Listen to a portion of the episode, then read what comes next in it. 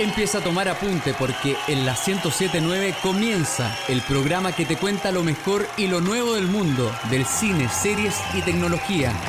Es hora de Fan Site. Conduce Héctor Tito Vergara y Feña Hernández. FM Sombras, siempre contigo. Muy buenas tardes, damas, caballeros, sean todos bienvenidos a este especial de Halloween de Fansite por FM Sombra 1079 para todo Milipilla y por supuesto también para Chile y el mundo a través de www.fmsombras.cl arroba fansitecl en Twitter, arroba fansitecl en Instagram y fansite.cl en Facebook les damos la bienvenida a Fansite. Soy Héctor Tito Vergara y por supuesto, al igual que todos los sábados, en esta sesión, en esta, en este, ¿cómo podríamos llamarlo ya que estamos en Halloween? Sesión espiritista. Ya, en esta sesión espiritista tengo que presentar desde el más allá sí. a Fernando, el Yunta Hernández. ¿Cómo estás, Feñita? ¿Qué tal, qué tal? Desde el más allá, porque vive muy lejos, porque Ciudad Satélite, satélite no llega nada para allá. Desde más allá de Camino Melipilla. Sí, digamos, digámoslo así. últimamente he sentido que vivo más lejos que nunca. Eh, bien, bien, bien. Y con ánimo de. ¿Fue a votar?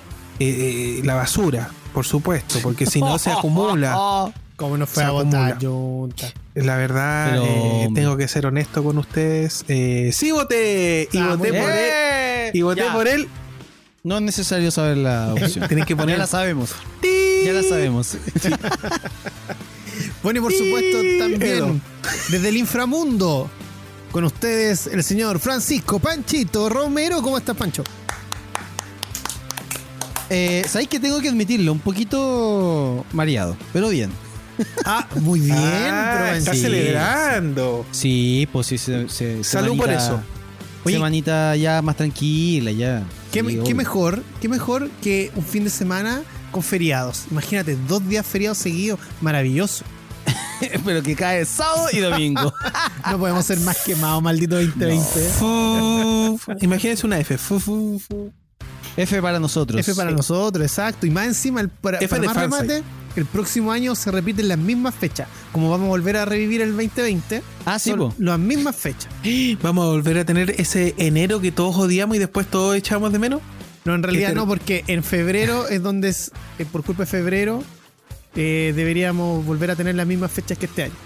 Así que después, porque ah, este año 2020 fue bisiesto. sí, pues, sí. ¿Ya? Y por eso. Ok. Bueno, pero lo mejor de febrero es que está mi cumpleaños, así que yo muy contento. yo oh, estoy en, el colegio no te saludaba nadie, po. Estaba ahí No, nadie, po, no, ¿qué? Cualquier celebración, nada.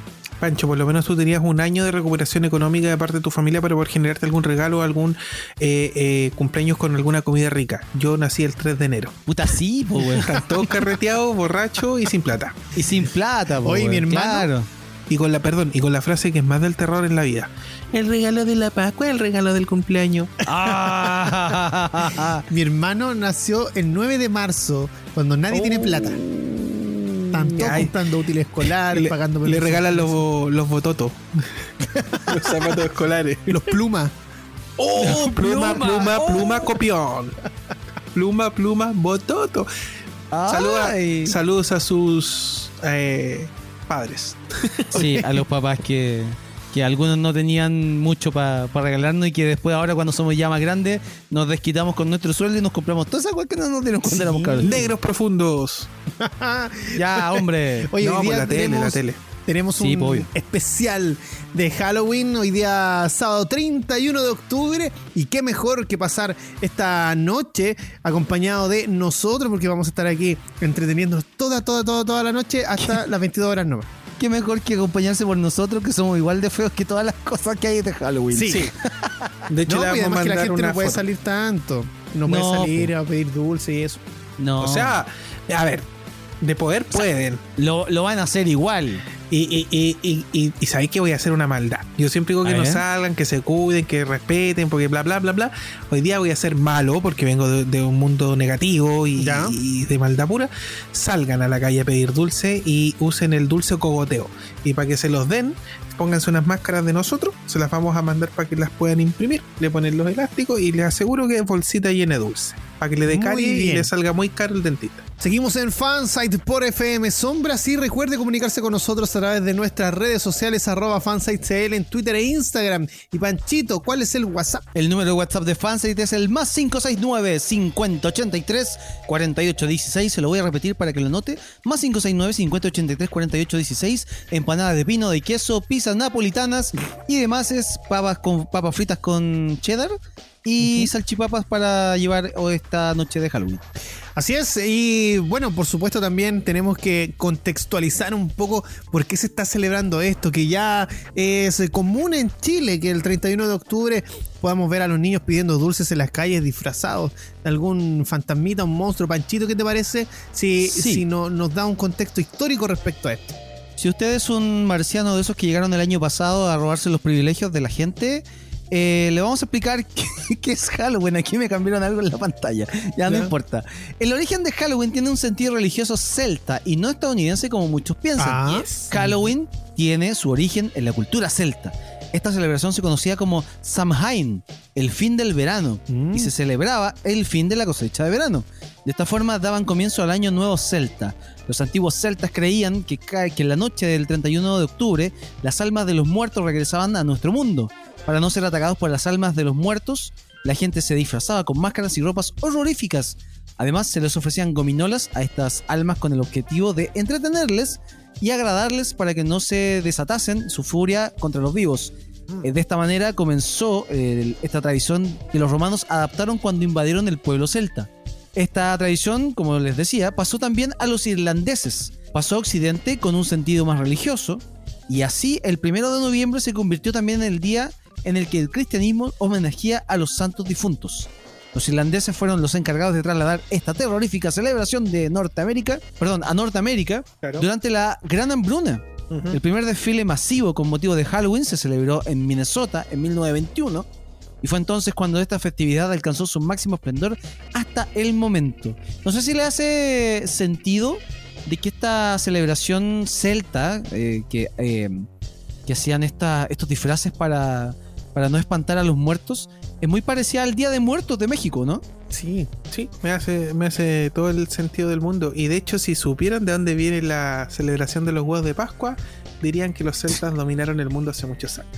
Para ¿En otro programa ese. ¿En serio? Sí, sí.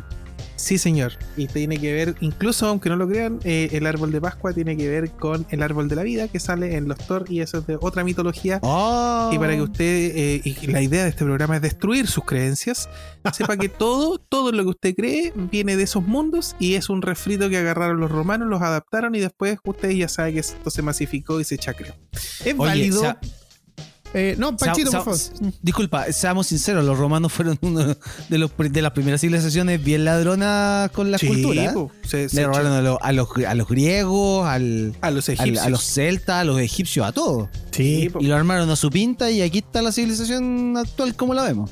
Sí, no, mira, si quiere un día hablamos un especial de civilizaciones, me, me creo que tengo algo de manejo y, y, bueno, cuando empezáis a ver la historia del ser humano, dónde vienen las creencias y, y en esto creemos y nadie sabe que viene de acá, es como, bueno, Sí, vamos a hacer un especial Age of Empires. uy, me encanta, me encanta. Uy, se puede jugar con los chilenos en, en el Age of Empire. Ah, sí. Y, y de hecho es la, es la ¿Qué raza. es ese? Sí, po, y es la más poderosa. Ojo. Nah. Sí, po. ¿En, qué- ¿Pero en qué? ¿En Steam? Eh, empecé, po, y Ah, seguramente empecé, es, es algún modo, algo un así. parche, claro, como el, como el parche del, del FIFA era, ¿o no? Algo así. Pero podéis jugar Con pero los relatos de Claudio Palma. Sí, por los relatos de Carlos de Palma. Pero podéis jugar con Chile y el pueblo evoluciona y todo y son cuáticos, pues, ¿cachai? Son cuáticos, o sea, son con los mejores. Son Sí, hay una parte donde el emperador se roba un banco, pero eso es harina para otro costal. Chile. pues. Oye, eh, sí, pues. Y después se pelean entre ellos en dos bandos. Todo el Claro. día Están- se polarizan y se autodestruyen y después nacen de nuevo, como el Fénix. Y debe ser un plebiscito. Sí. Ya, volviendo a Halloween. Sí, volviendo a No, Halloween, yo quería, yo quería hacer una, una pregunta, a ver si ustedes se manejan más respecto al tema o, o qué opinan eh, sobre la gente que no quiere celebrar porque dice que esto no es una, no es una celebración chilena, por así decirlo, y que está lejos de la cultura de nosotros, y por ende no se debería celebrar. ¿Qué opinan ustedes ¿Qué, al opina- respecto? qué opinamos nosotros? A ver, eh, mm, eh, opino que es respetable, porque obviamente es la, la decisión de cada uno. Obvio. Eh, sí me carga un poco eso como de demonizar la, la celebración, porque ya al final, seamos sinceros, el Halloween se celebra más que nada por los cabros chicos, el tema de los disfraces, el dulcecito, qué sé yo. No se celebra por un tema como de, de conmemoración de otra escultura, qué sé yo. Ahora, sí me carga un poco esto de la demonización que hacen algunas, sobre todo algunas, alguna, algunos creyentes de otras religiones Claro. eh, donde, no sé, po, eh, coartan a sus propios hijos, ¿cachai? A no participar de esto porque dicen que algo del demonio.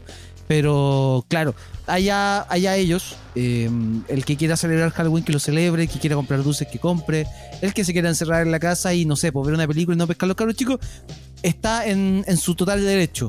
Viva la, viva la, la diversidad, o sea, si el, el vecino enfrente quiere celebrarlo, bacán por él. Oye, igual Viva vamos la, a... la libre elección, ¿ah? Me gusta. Vamos a invitar a la gente a que, a que nos escuche durante todo el programa porque también vamos a entregar algunos datitos para, para saber qué hacer en esta noche de Halloween, qué panorama podría tener, ya que no se puede salir, quizás ver una buena película, jugar un buen videojuego. Lo vamos a conversar el día de hoy. Yo creo que ahí lo- lo- lo- los que salen con más suerte son los, son los niños que viven en condominios o en edificios. Están como en un lugar un poco más protegido, no sé, po, O, o en, o El en ca- el barrios que las comunidades se conocen bien, que están más afiatadas. Claro, claro. Claro. Yo, si veo a los niños pidiendo dulces fuera de mi casa, les echo el kraken. Les tiro el gato. Y al Kraken lo más probable es que se le tire al cabro chico y empiece a hacerle cariño. Sí, es, es muy amoroso, Sí, así que. y el todo sería es más amorosito, sí. Bueno, lo bueno es que pudimos contextualizar un poco y de verdad yo conocía como otras versiones del inicio de, de Halloween, de cómo nació esta celebración, incluyendo también la de los Simpsons, donde March era una bruja. Eh, Qué notable. pero me hace mucho sentido el tema de tener que disfrazarse eh, como, como seres del más allá para que precisamente cuando vengan a invadir la tierra eh, no le hicieran nada a la gente. Sí, sí, son, son celebraciones que, que celebran, valga la redundancia, a, a sus muertos y que celebran también lo que es la vida y la muerte. Hay muchas culturas que celebran la muerte como un, como un paso, no como una tragedia o como algo Sí, sí, doloroso o triste. Es- el- el- Como- es, un, es un paso más. Como por ejemplo, lo que más se popularizó más allá del- de, de Halloween es el Coffin Dance, donde están estos, estos compadres africanos con el ataúd y empiezan a vacilar y a carretear. Oh, de veras, po. ¿Cachai el concepto de muerte que hay ahí? El Junta los ve en su nueva tele. Por supuesto, porque mi nueva tele es eh, Full Array y tiene eh, los negros más profundos. Seguimos acompañándolo en esta tarde-noche de Halloween 31 de octubre del 2020, el año del terror. Junta, bájate de la mesa, por favor, ya terminó la canción. Pero es que es muy bueno, que yo quería que, Por- que interrumpir el tema y decir stop, Feña Time, como, como en Hammer, pero no funciona. No, no, no, bájate de la mesa que nos Ya. van a retar. Ya, ok. Gobiérnate, por favor. Hoy había quedado pendiente del bloque anterior. en lo que estábamos- Casi se cae. Puta, sorry, po. La edad, pero es que no puedes no hacer el Hammer. Oye, sí, hay, hay- hay- hay que empezar a cuidar al Tata Junta porque la semana, o sea, la semana pasada, ¿te acordás que estábamos al aire y se nos fue al baño? Sí, Sí. pues, Tuvimos que irnos a tanda, en urgente. mi programa. Sí, pues Tata, relájate. Tatita Yut. Me tira voz de jovencito. Obvio, obvio, hay que camuflar. Es la pura, es la pura chapa nomás, pues. Viejo por Sí. fuera, joven por dentro. Muy bien. Al revés. ya, tanatorismo, Tito quiera. Ah, yo sé, El- yo sé, yo sé, Tito. Ya, Tito, yunta, Tito, yunta, dígalo. sí, Ya, ¿qué? Sí, sí, sí. Tú, tú vas a. mm, es el turismo que te narra la historia del titán loco Thanos. Es- mm, estuviste cerca. Oh. Hay que, hay que hacerlo en positivo para que no Claro. para que no se sienta mal. Sí, estuviste cerca, Yunta. para que Sí, no se frustre. Claro. Sí, sí, sí, sí. Para que se motive con el estudio. No, no, en realidad el tanaturismo tiene que ver con, con ese turismo oscuro, con el turismo negro que le llaman, que es precisamente buscar lugares eh, los cuales ha pasado alguna tragedia o, o que se sospeche que tengan eventos paranormales. Eh, y es ahí donde la gente ahora está invirtiendo sus luquitas en recorrer estos lugares. ¿Y sabían ustedes que se hace en Chile también? Oh, qué Sí, pues, sí. Sí. Sí, el, uno de los, de los más conocidos el, es un tour que se hace por el Hospital San José, si no me equivoco. Sí, también Desde- es cerca uno de los... Halloween. El que se hace, no sé si cataloga como tanaturismo, pero sí eh, eh, es bien entretenido el que se hace en el cementerio general. Eh, Vamos a ver cuáles son los, los, los destinos más, Ya, a ver. más, eh, más visitados. Eh, dice, según la jefa de carrera de Ingeniería en Gestión Turística de la Universidad del Pacífico, María Teresa Cagalch. Cagalch. Ahí sí. De Ya, miedo. El perfil del turista del siglo XXI corresponde a una persona que busca interactuar directamente con el lugar que visita. Oh. La académica resaltó que el turismo negro es una forma de. al- al Junta con sus negros profundos en la Ah, tele. El turismo negro Ah, es una forma de turismo que promueve los viajes a sitios asociados con la muerte y la tragedia. Para referirse a él se usa también la palabra inglesa Thanatourism, eh, vocablo que deriva del griego antiguo Thanatos, que es Obvio. usado para personificar la muerte. Por lo tanto, este concepto es el principal elemento para desarrollar el turismo negro, ya que el sujeto interpela y prefigura su propia muerte a través del otro. Eso significa que la gente em, interactúa con la muerte. Es como la gente que iba a ver las tragedias griegas para eh, hacer catarsis. Ah, ¿Ya? ya, perfecto, Sí, es perfecto. como eso, pero acá nos enfrentamos a la muerte. Es como si nosotros eh, nos acercamos tanto que decimos, pucha, así va a ser la muerte. Sí, Oh. para acercarlo, para acercarlo un poco más al- al- a la actualidad, hace un par de programas atrás, no recuerdo exactamente qué número, eh, se recomendó acá en esta, en este en este querido programa, la serie eh, Dark Tourism de Netflix. Sí. Que justamente habla y visita distintos lugares del mundo asociados con el turismo negro o el turismo tanatológico. Sí. El, de hecho, el primer capítulo es sobre Pablo Escobar Ah, ya. y los lugares donde se escondió, donde pasó, la gente que mató. El segundo, si no me equivoco, es de, el, de la fiesta de los muertos de México. Ya. Ese, ese es brígido. Oye, el turismo negro se ha convertido en el negocio de las tragedias y cada vez son más las personas que buscan rentabilizar este tipo de destinos. El turismo negro para la industria turística está siendo visto como una forma de explotación económica. Los empresarios pueden utilizar las relaciones emocionales de los visitantes para generar ganancias. Eh, pero aquí lo que nos importa a nosotros son cuáles son los destinos más visitados en Chile relacionados con el tanaturismo. ¿Ya? Estos serían, tenemos tour nocturno de cementerios. Se realiza Ya, en la región metropolitana, sí, y Sí. muestra lo arquitectónico y tétrico de cada lugar. Generalmente se hacen en la tarde, tarde-noche, Yo he ¿cierto? ido. ¿Ha sido y qué tal? Eh, fue el del cementerio general. ¿Ya? Eh, un, un chiste, porque es mucha cantidad de gente, todo demasiado Claro. ocupado.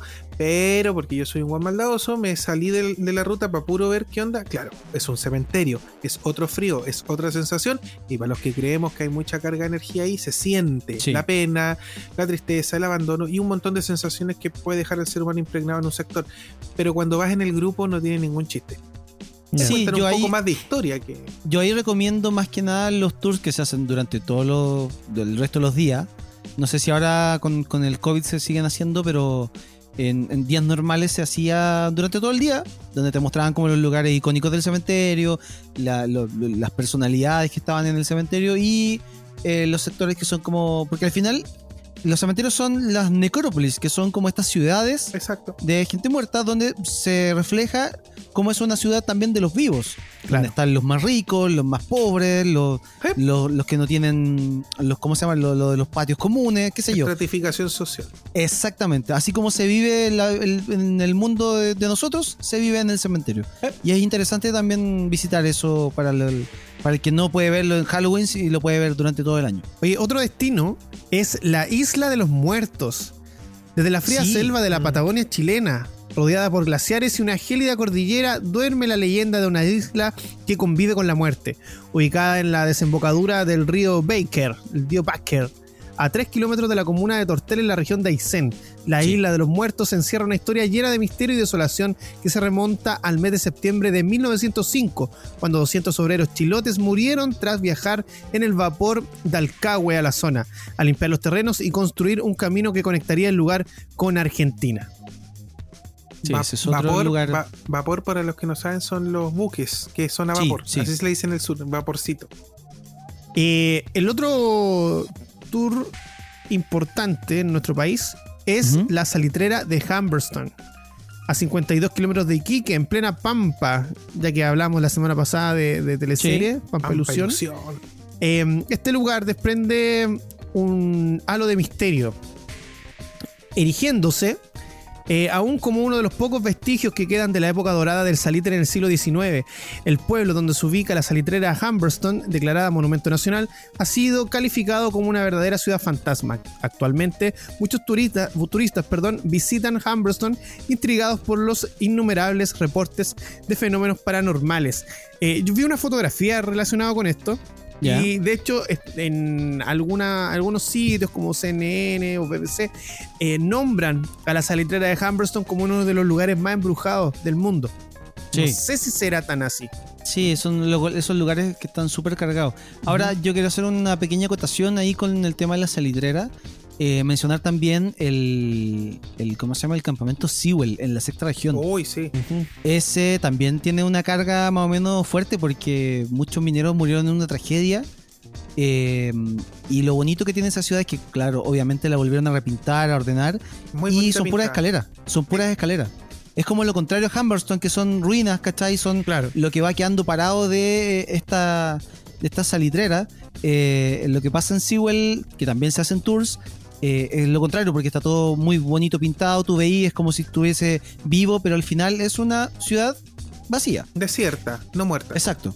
Mm. Así es. Eh, bueno, chicos, los voy a mm, dejar hasta acá por mientras, porque nos tenemos que ir a una Oh, pausa. dos. Sí, a la vuelta, a la, vuelta, continuamos. Nos vamos a una pausa y ya regresamos en este especial de Halloween en Fansite. Continuamos cultivando tu fanatismo. Sigue Fansite por FM Sombra. Regresamos de la pausa a este especial de Halloween de Fansite por la 1079 y fmsombras.cl para Chile y el mundo. Recuerde comunicarse con nosotros a través de nuestro Twitter e Instagram arroba fansitecl y por supuesto también si quiere escuchar este programa, repetirlo, revivirlo o escuchar los programas anteriores, lo puede hacer a través de Spotify, Apple Podcast, TuneIn, Google Podcast, Mixcloud y también estamos en Deezer. Llegamos a Deezer, estamos ahí también. Sí. Eh, Así que eh, había quedado pendiente en el bloque anterior que estábamos conversando respecto al tanaturismo en Chile, ese turismo oscuro que se viene recién integrando. Y hoy estábamos viendo cuáles eran los cinco eh, lugares turísticos más importantes relacionados con eh, estos tours paranormales. Hablamos de el tour nocturno a los cementerios, la Sí. isla de los muertos. Y Sí. que está en la región de Aysén. Y nos quedamos en la salitrera de Humberston. Porque está muy cargado, ¿cierto? Ocurrieron muchas cosas en el. Sí. En, sí, salitrera. la- la- la- los, ¿cómo se llama? La- los campamentos mineros están muy cargados. Yo aquí te quiero preguntar a ti, Tito, porque tú eres de la zona. Eh, siento que también un poco, eh, es como un poco de tanaturismo el, cuando van a la, Al chiflón del a la diablo. mina del chiflón Oh, del qué diablo en. Lota. Sí, sí, sí. De hecho, bajar a la mina eh, te produce una angustia tremenda. Obvio. Y es una angustia que es natural. eh, bueno, por ejemplo, para mi mamá, que, que mi mamá nunca había bajado a la mina. Nunca mm, quería, ella, ella se había jurado nunca bajar. Ya, porque las tragedias que ocurrieron ahí fueron tremendas. No solamente para los mineros en general, a, a mi familia, tanto mamá y papá, Claro. eh, también eh, fueron parte de la historia de, las tragedias de las minas del carbón en Lota. Entonces, eh, para ella fue peor que para mí. O sea, para mí fue una experiencia, bueno, pese a todo lo angustiante, es preciosa. Eh, hay mineros que te cuentan cómo fueron las cosas ahí, qué tuvieron que vivir, qué comían. Te contaban de por qué la carbonada se llamaba carbonada y de dónde viene el término patas negras, por ejemplo, que, que vienen de allá. Sí, Eh, entonces eh, se hace un, es un tour bastante bonito, pero claro, se siente esa energía y saber que ahí murió mucha gente explotando la mina del carbón en Lota, eh, hace que uno diga, mm, eh, o sea, que, que haga la visita con un toque de respeto muy, muy grande. Exacto, y eso te da pie para confirmar que la mayoría de los campamentos mineros tienen cierta carga espiritual Sí. eh, por toda esta gente que falleció en, en las mismas obras. Ahora, nos estábamos recordando off the record, fue cuando estábamos en la tanda, una historia que contó el Juntas también hace un par de capítulos atrás, eh, relacionada con, o sea, no relacionada con, Hams- con Humberstone directo, pero sí con el desierto. De, de cuando tu abuelita recogió que eran una... Ah, eh, sí. Pero, pero antes, eh, lo de visitar el chiflón del diablo, sentir la angustia y saber que murió la gente ahí, es precisamente la génesis de, de- de este turismo. Y es vivir sin morir la experiencia de aquellos que murieron. Eh, mi abuelita era muy de la. eh, vivía en esos ambientes de Humberstone, es del norte, se Ajá. viajó por muchos lados del norte ella, pero dejémoslo en que era de, de- de ese ambiente y me contó una cantidad de historias en las pampas, más allá de la propia Humberstone, que eran terribles. Una de ellas es que una vez andaban en una camioneta que se caía a pedazos y se perdieron en las pampas y llegaron a una cueva. Y entraron, y no muy profundo, entraron a la cueva a investigar y encontraron una momia. Pero la, Wow. la momificación era espectacular. Se, como que te decía que era antigua, pero eh, se veía muy bien conservada. Seguramente algún tipo de mineral genera una conservación que no le afectó al ambiente, qué Creo, sé yo. creo que la sal influye Sí, la, harto ahí. la sal Sí, influye. Entonces eh, se les ocurrió sacar un recuerdito y le quebraron un dedito a la momia y se llevaron Oh, el dedito con no. ellos a la casa. Viejo, no apagones de luces, aparte que era malo el sistema eléctrico, eh, las velas corría viento se apagaban solas, Por lo eh, bajo. pues, pues, es lo mínimo, golpes, un montón de cosas. Y, y, mi, y le pregunté, y mi abuelita con, con fiebre, ¿cachai? Mal, no, no dormía, ja- pésimo, la- como la, la- no sé, el peor resfrío. Y, y le preguntaron, negra, negra, ¿por qué, ¿por qué estáis así? ¿Qué hicieron? ¿Qué hicieron? Y el tío le dijo que andaba con otra, bueno, un grupo de gente que andaban, se perdieron y la negra se trajo un recuerdo. Abren el cajón que tenía al lado, estaba el dedito entre una caja. Partieron a devolverlo. Mm. No saben cómo cresta, llegaron de vuelta a ese lugar, devolvieron el, el dedito, lo dejaron encima porque no se lo podían pegar Claro. y se fueron con un respeto, rezaron unos rosarios, un montón de cosas de esas católicas y todo, y paró todo. O sea, hubo una falta de respeto ahí por desconocimiento y por Claro. juegos de niños, pero eh, esa fue una historia acuática. Y tal vez para otro programa les cuento la de un, de un primo de, o un tío de mi abuela que ¿Ya? jugaba con un niñito cabezón de ojos grandes y se perdía en el desierto y un día le dijeron, ¿por qué te pierdes tanto tiempo? Y, y me decía, es que voy a jugar con los niños, con el, con, con- tengo un amigo, tengo un amigo. Todos pensaban en el típico amigo imaginario, dibújalo. Y dibujó un gris. Oh, acuático. Tipo. Ya, y mi abuela, para cerrar, otro día Sí. extendemos. Eh, y cuando cachó el dibujo mi abuela, me lo hizo, porque yo le dije, "Ey, abuela, y ella no entendía, lo asociaban con duendes, y ella en su cabeza es duende. Sí, Cuando le empecé a mostrar eh, la onda de los grises, de los alienígenas, esto quedó para la caga. Y le expliqué todo lo que significaba, Sí, quedó para la caga. Asoció Sí, dos sí, la, mundos. las abuelitas lo asocian a los duendes, ¿cachai? Pero no saben que, que son, son grises. Ya, los otros dos lugares, Tito, para que vayamos. Sí. eh, Eh, nos quedan dos lugares todavía. Uno de ellos es el Memorial Los Barros en Antuco. uh, Los faldeos del volcán Antuco en la octava región del Biobío albergan un perturbador recuerdo y es que desde el fatídico 18 de mayo de 2005 ese lugar quedó marcado con el dolor tras la muerte de 45 soldados del ejército de Chile. ¿ya? Sí. Y el quinto lugar es eh, Difunta Correa, Paso a los Libertadores. Cuenta la leyenda que en el año 1841, una joven argentina nacida en San Juan llamada María Antonia de Olinda Correa, casada con uno de los sobrinos del gobernador fe- eh, federal de la época, se lanzó a una desesperada búsqueda por su esposo, quien había sido capturado por un despiadado general y caudillo, en un momento de fuerte tensión política. Eh, se dice que unos arrieros la encontraron y quedaron conmovidos ante la visión de una joven y hermosa mujer, cuyo cadáver protegía a su bebé que se había aferrado a su pecho para amamantarse, aún después de fallecer su madre. Hoy existe un santuario allí que es muy visitado. Ese es el que está en el Paso de los Libertadores. Sí. Eh, es, es están buenas las historias detrás de, de cada uno de, de estos lugares, pero Sí. lo que hablábamos recién, el tema del respeto, Sí, eh, ¿será como para ir a meterse ahí después de eso? Por Sí. ejemplo, el, el Ah. memorial del eh, en Antuco. Sí, se lo encuentro terrible. O sea, hacer tours para allá donde 45 cabros fallecieron eh, es terrible. Y creo que si no es porque queda entre medio de la cordillera de los Andes, también existiría un tour hacia donde, donde cayó el avión de los rugbyistas uruguayos en el Sí. 75. ¿Cachai? Donde, donde eh, ellos tuvieron que sucumbir al, al canibalismo para poder sobrevivir. Oigan, la película Viven. Sí, Sí, pues la película Viven, exactamente. Los rugbyistas eh, uruguayos que se- creo que quedan como dos o tres vivos de los sobrevivientes. Sí. Pero, pero sí, es una historia fuertísima. Y menos mal que queda entre medio de la cordillera, porque si no esa cuestión estaría llena de, También. de gente y de, de merchandising. Continuamos en este especial de Halloween aquí en el Fansite por la 1079. Estamos junto al Yunta, junto al Panchito y que les habla Héctor Tito Vergara. Recuerde comunicarse con nosotros a través de arroba fansitecl en Twitter e Instagram. Puede darnos RT, que ahora RT es citar, así que nos puede citar en, en Twitter. Eh, Sí, Yunta tiene algo que contarnos.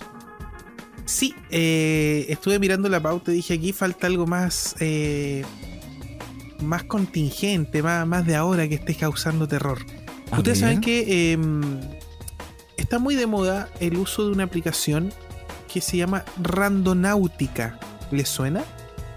Mm, no, No. en realidad. No, yo. Está, me- está- mira, pega Randonáutica ha pegado harto en, en- entre los más jóvenes porque va muy de la mano de, de esto como el, el- los TikToker o, o Instagramer que hacen estas historias, obviamente en vertical, donde cuentan experiencias paranormales en episodio. Está demostrado que el 90% de esos son chantas, pero la gente igual se engancha, los youtubers hablan del tema.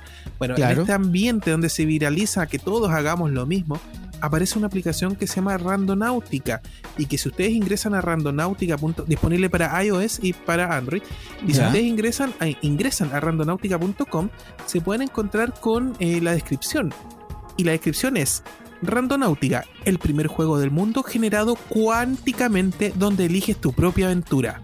Explora el mundo que nunca, sup- eh, que nunca supo que existía. O sea, ¿Ya?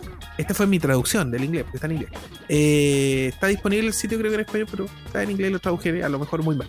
Pero esa es como la, la premisa. Es un juego de que está generado cuánticamente y que te genera eh, visitar puntos aleatorios en el mapa cerca de tu casa. 10, 15, 20 minutos. Eh, y a través de como un juego donde tú no les voy a contar todo con el proceso para que si quieren investigarlo bajo su propia responsabilidad lo hagan, pero que se supone que juega con tus energías y te, y te Ya. ofrece un lugar para visitar.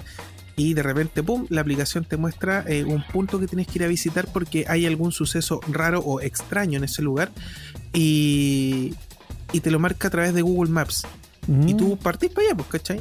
Y, por ejemplo, les voy a citar uno de los miles de casos. Unos cabros chilenos estaban haciendo eh, eh, turismo urbano, bla, bla, andaban para allá, para acá, hicieron probar randonáutica y los hizo ir a, a un par de lugares que no tenían no podían acceder, no, no tenía mayor sentido. Y otro lugar eh, es una casa bastante normal, pero con un aire tenebroso. Y de repente dice, pero aquí no hay nada. Y de repente miran en un árbol y hay como un- una muñeca tipo de trapo, tipo Anabel, colgando así. Y como que casi ya. lo está mirando. Y quedan en shock porque, eh, claro, a lo mejor no resulta tan raro, lo tiró alguien ahí. Pero como Randonáutica supo que ahí había algo peculiar. Entonces, esto ha escalado, la gente le ha salido a probar y han ocurrido cosas que ya han escalado más allá de lo, de lo normal. Unas cabras en Estados Unidos de 15, 16, 17 años nomás, decidieron salir en un auto a, a- a uno de estos puntos y empiezan a meterse en unas calles como en unos peladeros, llegan a unas casas y encuentran unas sombras, que son unas personas muy altas, de pie. Y, y- paran y bajan las luces y las amigas empiezan a asustarse. Oye, vámonos mejor, vámonos. Si ya vimos que llegamos aquí, se ve rara esa gente, se le da la silueta. Y cuando empiezan a retroceder, les aparece alguien como atrás. Y apretan cachete, weón. Y esa historia es una de las miles de historias que ha tenido Randonáutica, una aplicación que a través de un sistema cuántico te designa distintos puntos basados supuestamente en tu nivel de energía positiva, negativa. Y claro, la gente de todo el mundo ha salido a explorar distintos puntos y han encontrado hasta cadáveres. Así que, no, sí, eh, eh, es cuático porque hay gente que claramente puede falsear video y todo, pero la cantidad de gente que, que está haciéndolo en tiempo real y todo, y llega a lugares donde hay cosas muy raras. Eh, hay lugares, por ejemplo, que uno dice no hay nada, miran el peladero y en el suelo hay signos de, de, no sé, algo medio satánico. En otros hay como que hubiera aterrizado un ovni, en otros hay como rastros de sangre, después se supo que hay un, un- un- un asesinato, cosas así. Super heavy. ¿Cómo la aplicación maneja todo eso? No lo sabemos. ¿Qué vi? Extraño. ¿No, ¿no cachaban? Random no tenía idea. Yo, a ver, ahora que lo, lo mencionaste y que me atreví a descargarlo y que después de todo lo que contaste lo desinstalé inmediatamente, había, escucha- había escuchado algo sobre esta aplicación, pero pero como te digo, lo desinstalé desin- eh, inmediatamente porque no, no, no, no, no, no. Mira, O sea, de hecho, una de las premisas acá en el sitio dice: sal del túnel de la realidad, recalibra tu mente y diviértete en una aventura en el mundo que nunca supiste que existía. ¿Cachai? Chuta, ya. Eh, eh, tu mente te guía mientras observas el mundo de manera diferente. O sea, claro, te invita a la exploración, juega un poco con, el geolo- con la geolocalización, Ajá. pero, pero es peligroso. Esto Sí. pasa la- lo, lo que es la aventura. Imagínate que lo que les conté de estas tres chicas, eh, que inocentemente van a ver cómo es la aplicación, se encuentran con estos compadres, hicieron una secta, ponte tú, satánica. Y que por lo bajo iban a, a- a destriparlas para invocar un demonio. ¿Cachai? Entonces, no es Sí. menor, es de cuidado. Ahora, si ustedes quieren arriesgarse, háganlo de día, háganlo en un grupo y háganlo en lugares que estén cerca de su barrio, a ver si encuentran algo llamativo, distinto. Pero no pasen de ahí, no, no crezcan con esto porque no sabemos qué hay detrás de Sí. Randonáutica. Ya, miren, Sí, a, mí, a mí me pasó algo, algo bien extraño. Eh, a mí me gusta también mucho esto del tanaturismo, Ya. eh, pero lo he practicado poco. Y un día con, con la maquita, ustedes conocen a la maquita, y, Sí. y dijimos, oye, ¿por qué no buscamos algún lugar que podamos visitar así como raro? Y fue como de, de improviso. Eh, oye, mira, está el túnel en, cerca del cajón del Maipo, el túnel del tren que dicen que hay fantasmas, bla, bla, bla. Vamos, po Ya. agarramos el auto y fuimos. Y llegamos allá, no había ningún lugar donde estacionar, había como un lugar peladito, estaciona- estacionamos ahí y fuimos, y íbamos los dos solos. Y llegamos a la entrada de este túnel Ya. y no había nadie, nadie, cero, cero gente, cero autos pasando, nadie. Dimos como un, un par de pasos, unos tres pasitos. Tú estirabas la mano y no veías la punta de tus dedos. No la veías, así de oscuro Ya, era. oscuro, y no, ya. no fuimos preparados, no fuimos con linterna, nada, nada. La pura el teléfono, ¿no? Sí, entonces fue como, ¿qué, qué tontera estamos haciendo, no? Devolvámonos. O sea, ¿para qué vamos a entrar a una cuestión que aparte dice que hay fantasma y no Ya. se ve nada adentro? Quizás no te vas a encontrar con un fantasma, quizás te encontré con otra cosa. Pero eh, hay lugares así, acá. Está lleno. Está lleno. Sí, eso. pues sí. Entonces ahí podríamos poner algo en randonáutica. El, el- mira, qué bueno el ejemplo el Tito porque, eh, eh, claro, a lo mejor esto de alguna forma identifica estos lugares. En, en la quinta normal, donde se encuentra la avenida Portales con Matucana, existe Sí. una pasada del famoso Melitren, que es un, un tren que pasa a ser subterráneo en ese, en ese lugar. Sí. Y arriba hay una casa, y cacha la historia que les voy a contar. Arriba hay una espérate, casa. espérate, espérate. Fantasmas, lugares paranormales, todo eso y más hoy día en Fansite, especial de Halloween. Así que el ambiente ya se puso un poco denso. Ya bajamos un poquito el tono de voz. Sí. Estamos hablando no, no con tanto ánimo. Y eh, Baila, la música. baila. La música. ¡Ay, no! no, por favor. Es que uno, yo andaba metido en todas esas tonteras cuando era horrible. sí, pues, weón. Vos fuiste conejillo de India, toda esa weá. Al, al lado- al- ya, al que les voy a, tengo, bueno, tengo tanta Ya, historia. Ya. Ya, Centrémonos para terminar el tema de Randonáutica entonces. Espérate, Eh, yo te estaba contando la historia del tren que pasa por sí. debajo de. Sí, es que el Tito Sí. hizo menciona que hay lugares especiales o distintos o atípicos dentro de la ciudad que uno, uno pasa incluso por encima y no se da cuenta. Sí. Eh, debajo de la quinta normal, portales con Matucana, pasa una línea de tren que viene de. pasa por debajo de la estación central y todo. Y arriba hay una casa que data de la época de la colonia. Y ahí vivía un compañero de curso mío y que tiene Ya. que ver con la historia que les voy a contar más adelante. ¿Tu compañero también era de la colonia? Eh, no, no, no. Ah, No, ya. no, era del perfume. ¡Oh, qué fome!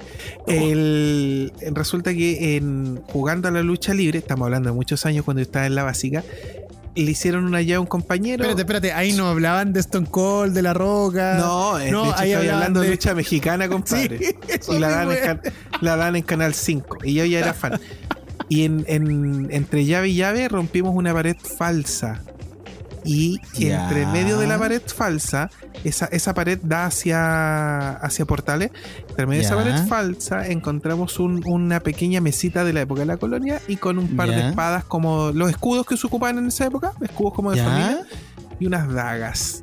Chucho. Nos sacaron cagando, nunca más supe de eso. Bueno, eso era un caso. Oh. Pero esa casa arriba, o sea, abajo pasaba el tren y, y se Sí. cimbraba toda con el movimiento, pese a que había un- una porción de tierra importante. ¿Sabes la tontera que hacíamos cuando caros chicos? Nos íbamos a meter después de clase a- al tren y tiramos escupos. Eh, suena asqueroso, pero. y, si el, y si el escupitajo se, se chupaba hacia el, hacia el túnel, porque era un tramo abierto y debajo de la casa estaba el túnel, Sí, po. si Sí. se chupaba el, el túnel, corríamos como bestias y nos poníamos la línea del tren, pasaba el tren y nos escondíamos los salvavidas. Viejo, No. viejo, era la estupidez más grande que he hecho en mi vida hasta que un compañero de otro curso nos imitó y pasó lo que tenía que pasar. No. Así que les aseguro que si Randonáutica los manda para allá, algo hay ahí eh, que nosotros no vimos y que ahora sí debe estar. Ojo con las Oh, cosas que heavy, hacen. weón. No, Sí. sí, No. ojo. Ojo, ni les encargo el reto a nivel colegio que nos llevamos. Sí, po. Eh, bueno, no. Eh, Heavy, heavy. Yo quedé para adentro, sí. Ya, ¿cómo salimos Oye, de esta situación no, tan terrible? Ya, vamos a romper el hielo un poquito porque llegó un Twitter que dice que ¿Ya? el Junta cuando jugaba lucha libre no le hacía referencia a los luchadores mexicanos, sino que a los titanes del ring. Oh, el Cachacascán, compadre. El Cachacascán. ¿Quién quién era Mr. Agu- Chile? Aguante la momia. Sí, aquí hay uno más pesado que dice que se iban a entrenar al coliseo. Ya, pero eso ya es otra cosa. No, eso era con copete y se llama alcoholiseo. Alcoholizado. Ya. Eh, Pauta, señores. Sí, nos vamos a centrar ahora en lo, en lo que es el nuevo éxito de Netflix. Pese a que no ha tenido muy buenas críticas porque mm, la comparan mucho con su antecesora. Y es precisamente, estoy hablando de La Maldición de Blind Manor. Eh, en realidad, la serie no es mala. No sé si ya tuvieron la oportunidad de verla. Todavía Eh, no. no. no, todavía no. ¿no? Ya.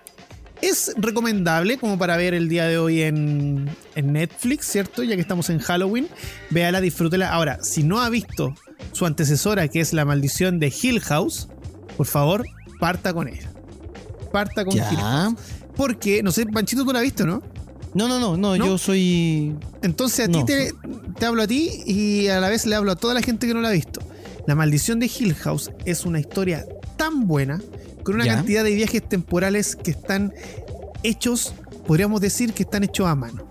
Son Ya. maravillosos viajes temporales y a su vez también eh, cuenta una historia que, que te va a tener muy metido, una historia eh, dejando fuera el terror, es una historia muy bien contada Ya. y te vaya a recagar de miedo. Esa es la verdad. Sí, de una. De una, de una. Ya. Primer capítulo, termina el primer capítulo, vaya a quedar para el gato. Segundo capítulo, tercer capítulo, no, vaya a querer morir. Yo la vi en una noche, esa serie. Así de valiente fui, porque de verdad que da miedo.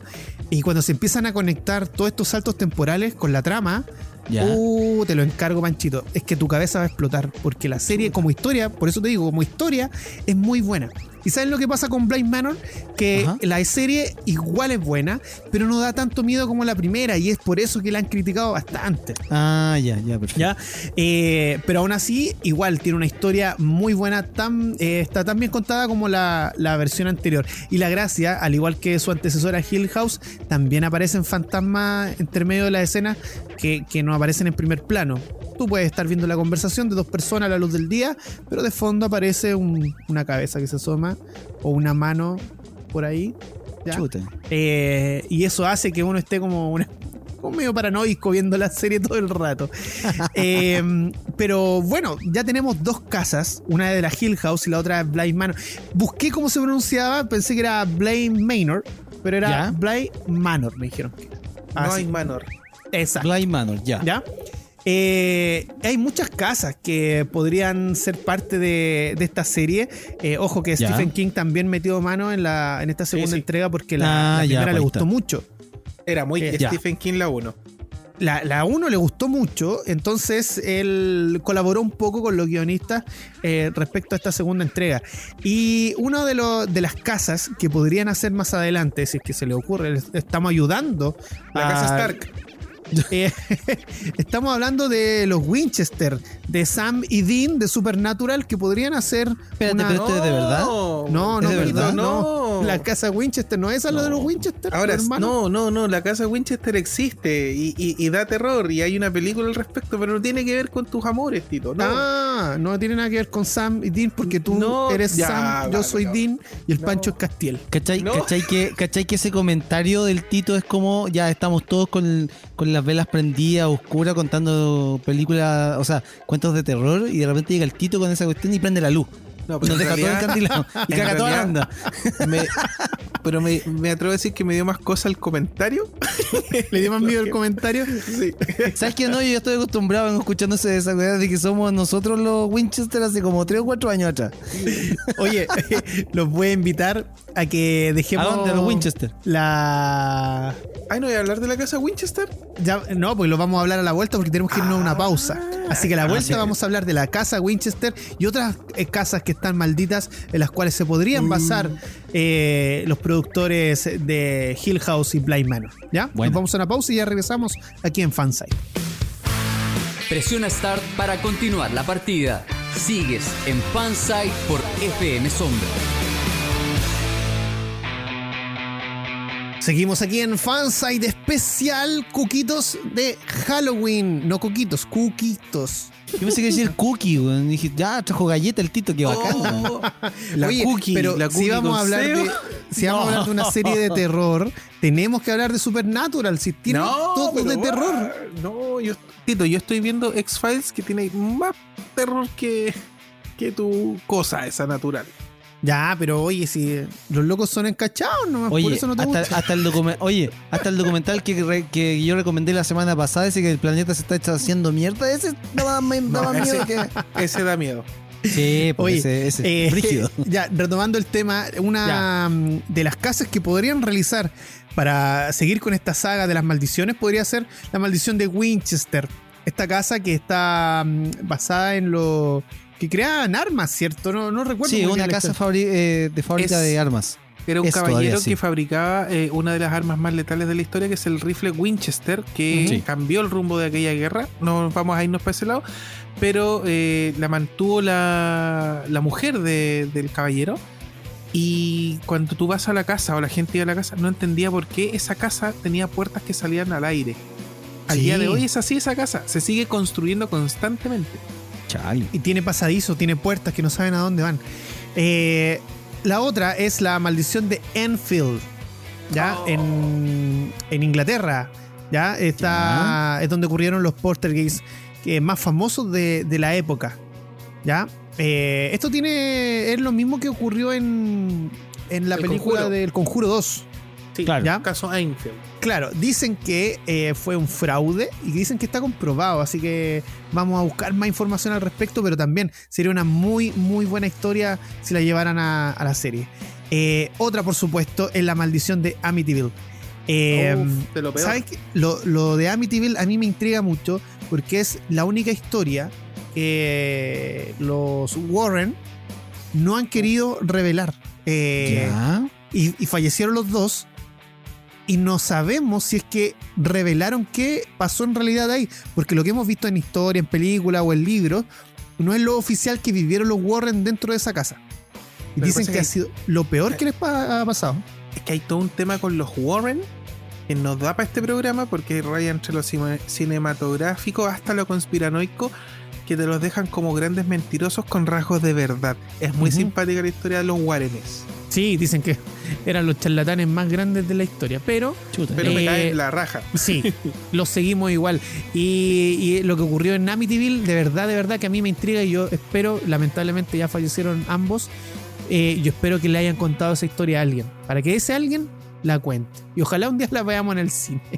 Hoy tenemos que cambiar ya rápidamente de tema. No alcanzo a agregar una, que es posiblemente la peor. Rápido, rápido. A ver, ya, pues En dale. España existe, creo que es Vélez el lugar, no, no estoy seguro. Existe Ya. una casa embrujada que está eh, registrada y está em, documentada que es tiene psicofonías. Tú puedes ir y grabar psicofonías como, como, Uh, como si anduviera ahí por la calle, ¿cachai? Grabando los autos. Y tiene. em, cuando se materializan en, en dibujos, caras en las paredes. Es una casa común como la casa de tu vecino, pero es terrible, weón. Dejemos eso para otro programa que queramos Oh, hablar buena. en exclusivo de eso. Oye, Que y, está en y España. basado en la literatura, podrían hacer la caída de la casa Hatcher de Edgar Allan Poe también. Sería bueno. uh. ¿Ya? Eh, y Panchito, te voy a invitar, eh, Junta, que escuchemos a, ¿A dónde me va a invitar? porque Panchito nos trae una información que ahí donde vamos a decir, chuta, en este mundo sí hay lugares que están cargados o embrujados. Sí, pues lo decíamos con eh, los lugares acá en Chile y la conclusión que llegábamos es que el miedo vende. Los fantasmas, catacumbas y zonas de cuarentena pueden generar buenas ganancias cuando se trata de hacer turismo. Por eso les vamos a presentar un par de eh, eh, lugares del mundo que están cargados o que son parte de este turismo oscuro. Partimos con el Osario de Sedlec en la República Checa. El Osario es una pequeña capilla católica romana que contiene el resto de unos 40.000 seres humanos dispersos por todo el interior. Se trata en realidad de un diseño artístico. Las creaciones más notables hechas de huesos humanos son el candelabro en el centro de la sala y el escudo de arma de los Schwarzberg. Schwarzenberg, ahí está, mejor dicho. Schwarzenegger. Unos, aris- unos aristócratas bohemios en su parte izquierda. Estos huesos formaban parte de los cuerpos de los devotos católicos romanos de toda Europa que querían ser enterrados aquí después de que el abad de Sedlec fuera en, peregrinación a Jerusalén en 1278 y trajera tierra del Gólgota, donde se cree que Jesús fue crucificado. Oye, eh, tanta gente que entierran, o enterraban en realidad, bajo lo, bajo las iglesias, las catedrales, y tenemos la oportunidad de ver una imagen de ese lugar, Sí, y se ven las calaveras ahí, puro huesito, puro huesito. puro huesito, sí. En la época romana se hacían estos muros para defenderse de los bárbaros y la iglesia católica metía a la gente ahí y la dejaba encerrada en las paredes. Cerraban las paredes y cerraban con cemento, morían adentro. qué terrible. Esas paredes, Oye, uf. Y lo mismo se dice de la muralla china. Sí, las pues, catacumbas en Francia. También, que están bajo la tierra y también puras calaveras en las paredes. Uh, en, en. España, en España hay una que da a la sala, a la mesa de Hércules. Para otra historia también. Sí. Uy, sí, estamos acumulando historias como locos. Sí. Vamos al otro sitio eh, mundial, que es el Hospital Psiquiátrico de Gonjam, en Corea del Sur. Sí. La historia de este hospital psiquiátrico abandonado podría ser la trama de una película de terror. Según la leyenda local, los pacientes comenzaron a morir misteriosamente en el hospital hace unos 10 años, lo que finalmente obligó a cerrarlo. Ahora es un edificio abandonado y sucio, con algunos restos perturbadores de su vida anterior, como alambrados oxidados y sillas de exámenes estropeadas. Bueno, eh, precisamente salió la película de Gonjam, que aquí en Latinoamérica se llamó Gonjam Hospital. ¿Ya? Opa Mal- Gonjan Style. No, ese era otro. Ah, ya. Ese era otro loco. Hospital Maldito, algo así, no, no recuerdo bien. Y la película, yo sé que a Junta no le gustó mucho, pero yo la vi en el cine y me encantó. Me mantuvo con el popín pegado a la silla. Y después al baño. Sí. ¿Qué película no te mantiene así? O sea, Ah, son pero no es literalmente, me refiero. Claro. pero soy Drax y todo para mí es literal. Ya, seguimos con el recorrido por el mundo. La isla de las muñecas en el lago Techulio de México. Sí, La isla de las muñecas es la impresionantemente creación de un hombre llamado Julián Santana, que vivió como ermitaño en la isla durante unos 50 años hasta su muerte en el 2001. Durante su estancia allí, acumuló una impresionante colección de muñecas desmembradas y rotas y colgó de las ramas de los árboles alrededor de la isla donde cuelgan hasta el día de hoy como si fueran sacrificios. Aunque hay varias versiones de la leyenda, por lo visto Julián dedicó las muñecas al espíritu de una niña que se había ahogado en un canal local. Vamos a seguir hablando de la isla de las muñecas. Continuamos en Fansite por FM Sombras y me gusta el quiebre musical porque hace que, uff, respiré un poquito porque Somos miedosos, Está- somos sí, sí. Es como, es como prender la luz, ir a tomar una bebida y No, después que- apagar la luz de nuevo. Lo que pasa es que estamos hablando de esto en la mesa redonda, con todos los artilugios. Hay, hay ouijas, hay, hay tableros, hay. Ouija, ouija, rendija. Deja la mamá a la hija y tenemos crucifijo Claro. y todas las cosas del mundo del terror. Oye, una vez. Pero sí. no están los Tenemos loros. la entonces- constitución del 80 también. Sí, pues sacamos los loros y sacamos al, al Miguelito, entonces está todo en silencio. Sí, pues lo mandamos a- de paseo, justamente. ¿Tienen Ya, más lugares? Sí, pues hay más sí, lugares. vamos a seguir avanzando y vamos a irnos a, obviamente, el país nipón, Japón, a la isla de Hashima. La isla de Hashima, también conocida como Gungajima, que significa Ya. isla del acorazado, Ya. ya que se asemeja a un buque de guerra. Es un sitio abandonado de 60.000 metros cuadrados lleno de ruinas de hormigón. En la década del 50 acogía a miles de trabajadores de las minas de carbón, pero en el 74 quedó abandonada tras cerrar las eh, minas que hacíamos mención. Ujú. Aunque Hashima estuvo totalmente cerrada hasta el 2009, ahora está permitido visitarla. La isla también sirvió como cuartel general Mm. secreto del villano Raúl Silva en la película Skyfall de la saga sobre James Bond. Muy bueno. Eh, en el turismo oscuro está en Netflix. ¿Sí? Está la visita a esta isla. Y oye, cómo la naturaleza avanza y se apodera de todo los edificios y todo eso. Y está totalmente abandonado. Por eso es muy tétrico. Oye, antes de seguir con la lista, eh, ¿ustedes conocen particularmente eh, sitios abandonados? O sea, em, em, edificaciones, eh, no Sí, sé, eh, ¿sí?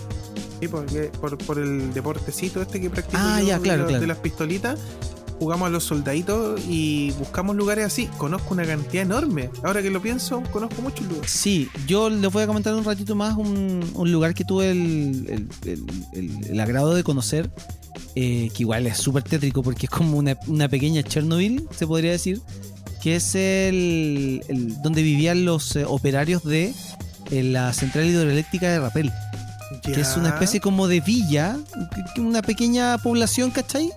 Que tenía de todo en realidad, pero ahora está muy abandonada. Y en el año que yo fui, bueno, hay un par de casas que las siguen ocupando algunos trabajadores, pero el resto está todo abandonado. Tú puedes entrar a, casas que eran de, personas de mucha plata, eh, que están todas destruidas, eh, cosas botadas. Es como si hubiese pasado un- una tragedia, pero acá no pasó nada. O sea, solamente se, se fue cerrando de a poco todo el, cuento para, los, para, la gente que vivía ahí. Pero eh, de verdad es, da- es como da cuquito. Mm. Sí. Ah, ya sé cuál es. Sí la conozco, Pancho. Sí. Sí. Uh, es, bien, es- es bien bonito, pero también es, bien tétrico. Ya, vamos a ir a otro lugar eh, de Cuco. Y este es uno de los que a mí, eh, personalmente, se podría decir que como que me apasiona. Yo, si tuviera que ir a algún lugar en este mundo, sería a Pripyat, al parque de atracciones de Chernobyl, Ucrania. Los parques de atracciones abandonados pueden ser bastante espeluznantes sin más. Pero este parque, en la ciudad de eh, fantasma de Pripyat, no solo asusta, sino que también es peligroso para la salud. La catástrofe nuclear de 1986 en la central nuclear de Chernobyl cerró la central y provocó la evacuación de toda la ciudad. Mientras que la gente se fue de aquí hace, hace mucho tiempo, la radiación permanece. Radiación que puede continuar hasta miles de miles de años. Es, Eh. una- es un lugar que difícilmente puede ser recuperado. Hay gente que ha vuelto a vivir a los alrededores, que son por lo general gente que vivió, gente mayor que vivió durante ese tiempo, o gente que derechamente no se quiso ir. Pero eh, vivir dentro de, de la ciudad de Pripyat eh, está complicado porque el- hace poco creo que hicieron un, un nuevo sarcófago para el, para el reactor 4 que fue el que explotó en el 86 Ujú, y ese reactor, o sea, y ese sarcófago va a durar unos 10 años y tenéis que hacer otro. Claro. Y así por los tiempos, por los tiempos, hasta que hasta que el material radiactivo vaya desapareciendo, que es casi imposible. Luisito Comunica estuvo ahí, en, Sí. en Pripyat, ahí en ese parque de diversiones que, que mencionas. la mejor campaña del- de, la, toda la saga de los Call of Duty sitúa al Captain Price en una, en una aventura por Pripyat eh, para matar a un villano que era a Makarov, creo que era. Eh, y está grabado en la mente de todos los fanáticos. Eh, cómo, porque son dos snipers que se tienen que infiltrar a través de Pripyat. Viejo, mientras te vas infiltrando, ves las muñecas en el suelo, los triciclos. po. está súper bien hecho. Es, uf, es un lugar cuático. Hace un par de años, eh, un, un par de realizadores, no recuerdo la nacionalidad, publicó en YouTube un video eh, cuando recién se empezaron a hacer las tomas con drones. Eh, hay un, un- un recorrido en dron sobre la ciudad fantasma de Pripyat y es, eh, es muy bonito porque te presentan los colores, cómo, se, cómo la naturaleza ha ido tomando su, su cauce, pero a la vez eh, esa como angustia de que en algún momento ahí hubo vida y ahora no puede haberla. O sea, vida humana no puede haberla y la vida que hay es la vida natural que está tomando su cauce y que aún así está contaminada por la radiación Mm. eh, nuclear. Ya, vamos Así a ir es. rapidito con los otros lugares eh, para que mm, nos quede tiempo para el resto del contenido. Mencionamos la isla Poveglia de Italia, una hermosa isla que tiene un pasado mórbido. Fue una vez eh, una zona de cuarentena para los que sufrían la peste a finales del siglo XVIII. Más tarde, en la década del 20, se convirtió en un asilo para enfermos mentales. En 2014, un hotel de lujo debía ser construido en la isla, pero el acuerdo fracasó y se quedó abandonada. Del el bosque terror. de. Sí, del terror. El bosque de Aokina, Aoki, Aokigahara. Perdón. El bosque conocido como el Mar de Árboles o el Bosque de Suicidas. Este es un clásico. Eh, Sí. Está ubicado al noreste del sagrado monte Fiji. Eh, entre la prefectura de Yana, Yamanash. Yama, ay, estoy terrible para el japonés. Junta, ayúdame. Yamanashi, Yamanashi. y la de Shizuoka. Gracias, querido Junta. El sitio tiene una asociación histórica con demonios de la mitología japonesa y se considera maldito desde hace siglos. Es un lugar donde eh, se van a suicidar la gente. Y es Oye, un sí, sitio. eh, hay- he visto un montón de programas documentales donde los conductores van y sienten una presión en el pecho heavy que no lo hace durar más de 10 minutos parado ahí porque, porque es una carga súper eh, súper fuerte. Sí, a- así como tú decías que Pripyat sería uno de los lugares que visitaría en el parque de atracciones de, de Chernóbil, eh, yo creo que el, este bosque de Aokigahara, eh, Sí. yo iría. Yo iría, sí. ¿No, ¿No habrá algo en el ambiente que genera eso? Al- al- Yo creo que al- sí. Algo que tenga que ver con lo químico del lugar. ¿Vieron la película donde trabaja la eh, la chica de Game of Thrones? Hoy se me fue el nombre. ¿Cuál? ¿La protagonista, Dracarys? No, no, la, mm, la que va al bosque de los suicidios. No Pero- recuerdo. El que estuvo en Netflix la película. Pero la, de, de Game of Thrones. Sí, ¿Cuál era su personaje? la mm, Chica grande, ¿de qué casa? Rubia, pelirroja. no, No, recuerdo no, el no, nombre. No, si no te acuerdas, no avanzamos en este Ya. programa del terror. Seguimos en Fansite. Recuerda escribir arroba fansitecl en Twitter y también en Instagram. Y estamos en Facebook en fansite.cl. Eh, continuamos. Estábamos hablando del, del bosque de los suicidios en Japón. Ya, en realidad, la gente que yo he visto a través de la televisión que se ha acercado ahí no ha. mm, No la pasa bien. No, no, no, no, para nada. Y eh, la chica que habíamos mencionado en el bloque anterior Sí. es Natalie Dormer. Quien hizo el papel de en Game of Thrones, ¿cómo se llama? Tyrell. Ju- Juanita. Tyrell. Pon- pongámosle Margarita, Margarita Tyrell.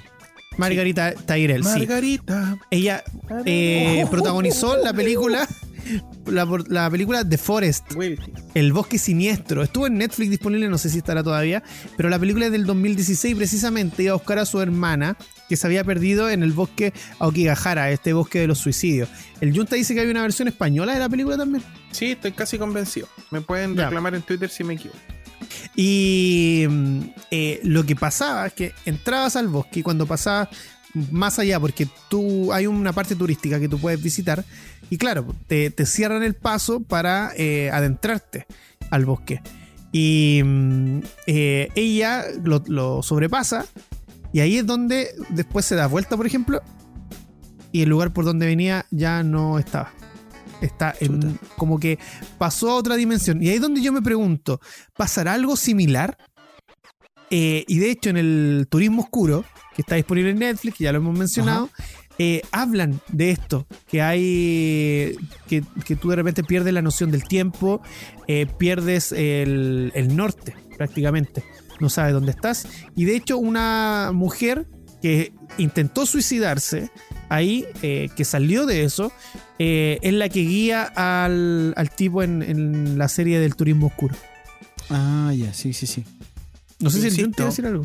No, no, pero yo insisto en mi teoría. Puede ser perfectamente algo que hay en el ambiente, más el tipo de cómo entra el sol porque es un, bor- un bosque muy oscuro, es de, Sí, de, de rama muy oscura, ¿cachai? Puede haber cierta acidez en el suelo, algún Sí. químico. un bosque algo muy que pasa. tupido. Claro, entonces es un montón de factores que generan tal vez una desorientación, tal vez algún, gas eh, en el ambiente que te, afecta y termináis sacando ciertas partes de ti que te llevan a esa lamentable decisión. Ahora, si vais en una actitud de quiero hacer eso, eh, claramente todo está dado para eso. Claro. Hablábamos entonces de lugares eh, de terror en el mundo, pero también tenemos Que lugares de terror. Pancho Saavedra, ¿Sí? Saavedra va a sacar una serie, no sé si sabían, Lugares que Matan. No. Es una serie... Aparte de los recomiendos chinos, sí, está Ya. recomiendo chinos y Lugares que Matan. Lugares que se Matan. ríe. se ríe la gente que se muere. Ya. Oye, estábamos, cazuela. hablando, está- estábamos hablando de lugares en el mundo, pero acá en Santiago también tenemos lugares. Eh, ruidos extraños, eh, presencias cercanas y malignas, frío constante y terror al momento de ingresar son las sensaciones que demuestran las personas al visitar estos lugares. Tito, ¿cuál es el primero? El primero yo creo que es uno de los más clásicos de todos. Y que de verdad eh, da mm, escalofríos acercarse a, a ese lugar. Que es el viejo Hospital San José. Sí. Eh, dice, es que este lugar guarda los más oscuros secretos. Se fundó en 1872 para atender a personas con enfermedades como el cólera, tuberculosis y la viruela. Le decían el hospital de la muerte y hoy guarda una infinidad de historias macabras cargadas de dolor. Hoy es uno de los lugares más reconocidos que tiene situaciones paranormales. La presencia más aterradora es de la mujer vestida de rojo que deambulaba por los rincones más oscuros de la antigua maternidad del hospital. Uno de los guardias del lugar relató que posiblemente es una matrona porque camina con autoridad y como si estuviera dando órdenes. Esta enfermera era un fantasma bueno porque calmaba a las personas y aparecía cuando había una urgencia en el hospital, recalcó César Parra. Eh, relato de- del Hospital San José, una vez un... Ahora es jefa del, del colegio donde yo trabajo, Ya. llegó un niño al... Creo que era el Hospital San José, pero entró por otro lado, como por la parte antigua, no por la parte nueva, porque tiene la parte nueva, Ah. Po. ¿cierto? Sí, sí, Ya. sí. Ya, entonces entró como por la parte antigua y el niño iba con síntomas de apendicitis, de que tenía que ser operado ya. Ya. Entonces lo llevó, ¿cierto? Se bajó del vehículo, lo bajó, bajó al niño, iba con el niño así, eh, hacía los gestos así con el niño apretándose el, el costado, ¿cierto? Ya. Apenas, Y- pobrecito. Sí, y, eh, y le pide ayuda a una persona, no sé si era hombre o mujer, y la persona le dice que eh, se equivocó de lado, que tiene que ir a darse una vuelta, bla, bla, bla. Eh, ya, entonces dijo que había harta gente, eh, no entendía por qué, si el lugar estaba abierto, Ya. eh, se dio la vuelta, llevó al niño, atendieron al niño, y después cuando ella dijo, no, que la persona que estaba ahí, vestida de tal forma, me dijo que viniera. No, señora, si ese lugar está cerrado, no hay nadie. No hay nadie trabajando. Y le dijo, no, sí, había gente trabajando, yo lo vi, me dijeron que viniera para acá. Así que eh, en ese caso, si tuvo una experiencia paranormal, eh, los que estuvieron ahí le ayudaron. Fue positivo. Sí, Claro. Se- seguían haciendo su, su pega. Su labor, claro. No, guático, Eh, guático. Acá, Mm. acá en Maipú, en, yo vivía Ajá. en dos lugares y en uno se aparece, que es la casa de al lado donde yo vivía, eh, una vecina dijo que en dos oportunidades se le, se le apareció un soldado de la época de la, de la guerra de Maipú, del abrazo y todas esas cosas. Ya, de la batalla de Maipú. De la batalla, eh, con todo el traje blanco, con la mochilita atrás, con, con esa indumentaria infantería.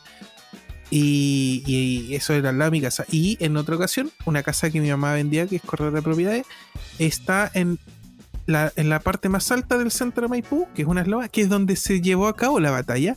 Ya. Y hay algunos vecinos que hicieron el comentario de que de repente se escucha como bulla de, de combate. wow. Debe haber un lugar cargado.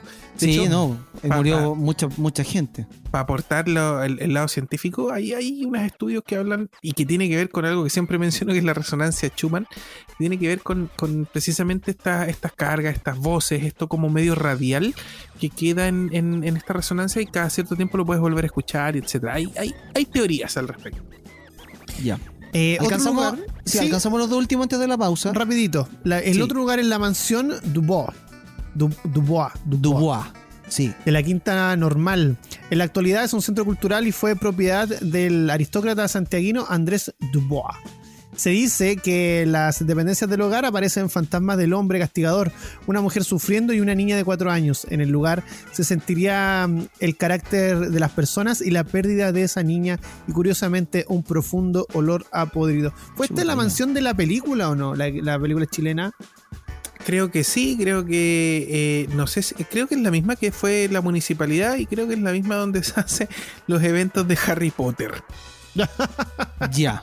Ah, yo fui a uno de esos eventos Sí, a vender. sí, sí. no sentiste que- olor a podrido, ya. No, que Ya, sintió eso- olor al dineros, dineros. Dineros, dineros.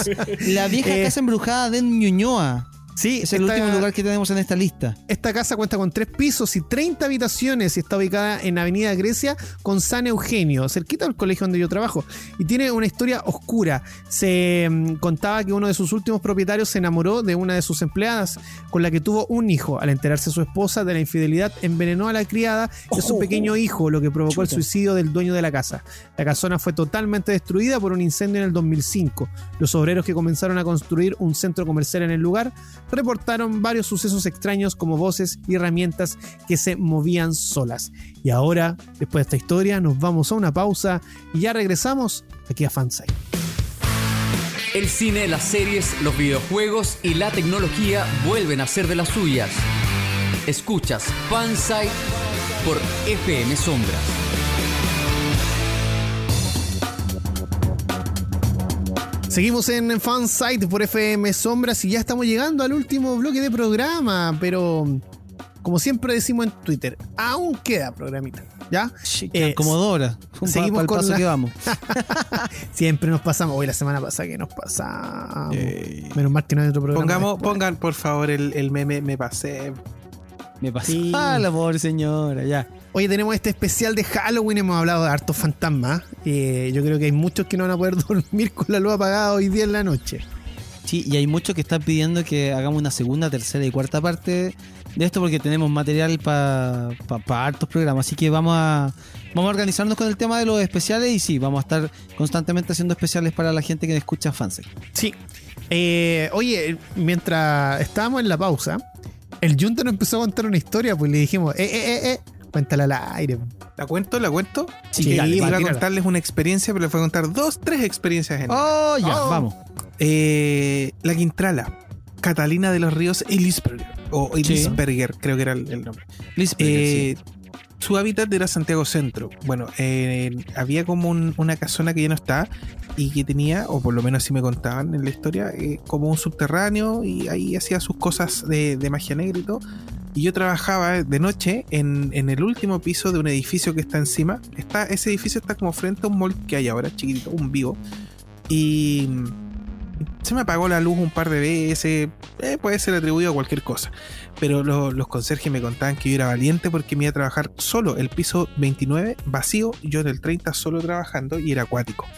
Y era, era, era acuático el, el ambiente.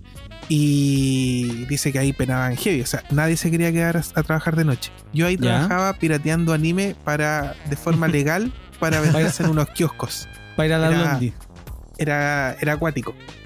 Y la. Es una historia. Y la otra, yo vivía en, una casa que conoció el Tito, en un departamento, y a dos o una cuadra vivía la Quintrala moderna, esta galla que era enferma de mala, que la metieron presa, que mató a medio mundo, se movía sicario, Sí, no sé si se acuerdan de sí, sí, sí, sí. eh, también los vecinos de ahí dicen que de, de ahí en adelante eh, está bien cargado el lugar.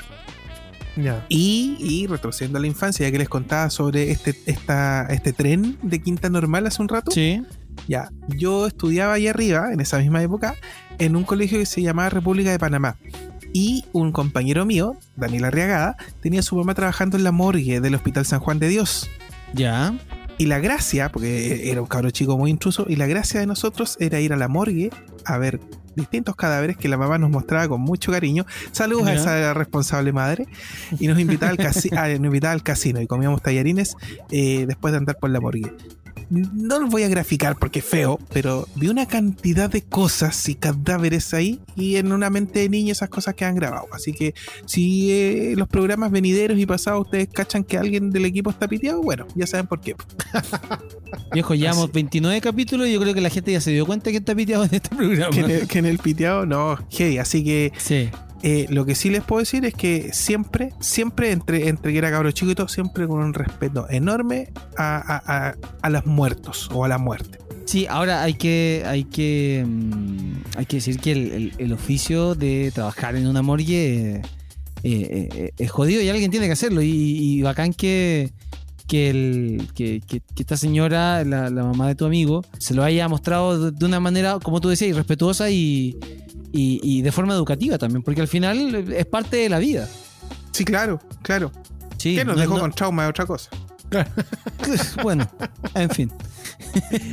Les, podría llenar de historias, ¿cachai? Pero. Ya, pero, cuéntate otra. eh, Una No, más, es una más. Lo que pasa es que esto, esto va más con, con- con otra área, pero eh, yo tenía una casa en la playa en Cartagena y en esas vacaciones de invierno que eran muy largas, yo me fui con mi abuelita los dos solos a la casa y en, en una ocasión, en la mañana, el, el cuidador de ahí nos dijo que tuviéramos cuidado porque andaban los brujos, el tuetué. Eh, nosotros no pescamos. Fuimos a dar un paseo a la playa de noche, llegamos a tomar once, estaba todo oscuro y de repente llega un pájaro gigantesco, del cual le vimos solo el entorno, con la luz de la luna, aleteando y gritando ¡Tuetue, tuetue! Y mi Uh. abuela lo echó a punta de garabatos. Esa fue mi experiencia, 100% real, no fake, descargas con no password y, y todas esas cosas. Es que-.